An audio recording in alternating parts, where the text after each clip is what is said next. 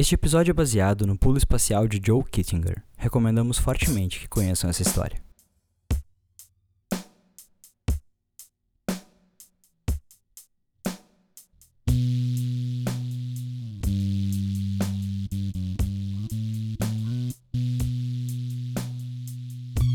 O Sol está próximo do zênite quando Mateus Arminiak inicia sua subida aos céus.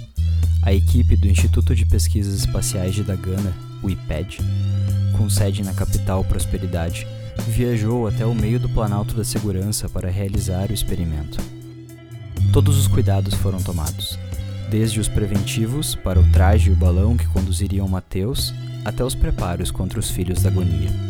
Florian Nunavut chefe da Ordem dos Demonólogos de Dagana, ODD, que integram a equipe, sugeriu que o voo fosse realizado ao meio-dia para evitar a interferência e influência de três dos quatro filhos da agonia.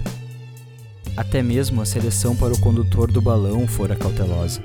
Como Culpa é a única filha da agonia capaz de voar à luz do dia, uma rígida bateria de exames psiquiátricos foi montada para selecionar o melhor candidato. Mateus fora escolhido devido à vida dedicada unicamente à produção técnica e acadêmica. Ele era ocupado demais para se sentir culpado por relacionamentos que optou por não viver. Tudo pronto. O balão de mais de 7 milhões de quantans, construído pelas indústrias Murora, parte rumo aos céus.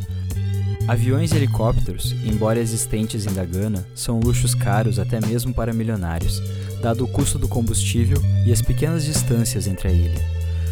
As próprias indústrias Murora só aceitaram financiar parte do projeto graças aos fundos públicos da IPED e ODD. Já nos céus, Mateus vê a ilha diminuir aos poucos conforme a escuridão do espaço abraça o balão. O ar ainda esfria, temperaturas de menos de 98 graus estalarte são registradas do lado de fora da pequena nave conduzida pelo balão. Internamente, o aquecimento da cabine mantém agradáveis 24 graus positivos. Tudo já está pequeno o suficiente para não ser distinguido. Mateus cruza a camada que na Terra é conhecida por estratosfera. O topo das nuvens agora esconde da gana da sua visão. A mão treme, o coração dispara à medida que Mateus perde seus pontos de referência. A mesosfera é cruzada, 70 quilômetros acima da superfície do mar. O explorador agora cria coragem e olha para cima. As câmeras do traje e o balão gravam tudo. O escuro desconhecido mostra a ele o quão frágil é a camada que protege aqueles milhões de vidas daganesas dos raios X e UV emitidos pelo Sol. Por falar nele, as estrelas e a lua de bronze agora pairam em paralelo, esperando sua hora de aparecer no céu. Mateus sabe que aquilo é um truque da ótica, mas mesmo assim contempla o desconhecido enquanto a cabine registra 133 graus negativos a 85 km de altitude.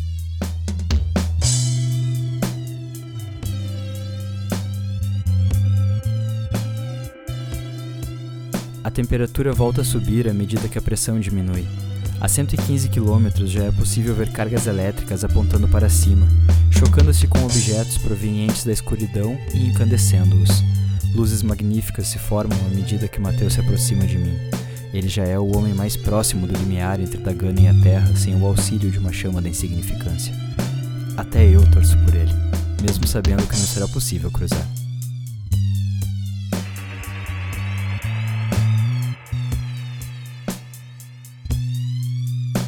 A luz vermelha acende. O risco já era altíssimo. Mateus prepara o traje, abre a porta com cuidado e observa o adesivo no chão, o degrau mais alto de Dagana. Inspira fundo, sabendo que, mesmo que seus olhos não tenham captado tudo, as câmeras da nave viram o suficiente para ter novidades e se repetir o estudo. Pistas que expliquem como aquele homem desconhecido subiu aos céus anos atrás. Recolhe as fitas e os registros antes de ir embora colocando-os em sua mochila especial. Finalmente salta do balão. O calor desconforta Mateus. Um estranho cheiro de fio queimado corre pelo nariz enquanto tenta a todo custo se virar para ver o balão pela última vez, cada vez mais distante. Contudo, sua nave continuava no mesmo lugar, era ele quem ia para baixo. A temperatura inverte cerca de 90 graus em menos de um minuto, enquanto a queda continua, sem parecer terminar.